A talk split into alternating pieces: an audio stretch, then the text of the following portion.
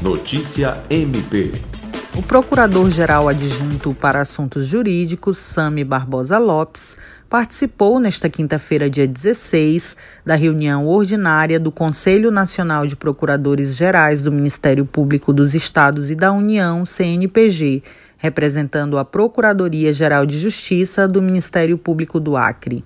Na reunião foi discutido o projeto de lei 6.726 de 2016, conhecido como PL Extrateto, e as indicações dos promotores de justiça Moacir Rei Filho e Ediene Santos Lousado para compor o Conselho Nacional do Ministério Público CNMP.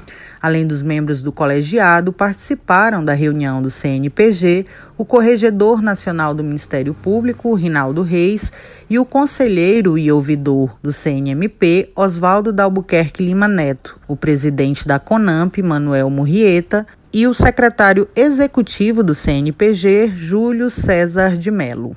Andréia Oliveira, para a Agência de Notícias do Ministério Público do Acre.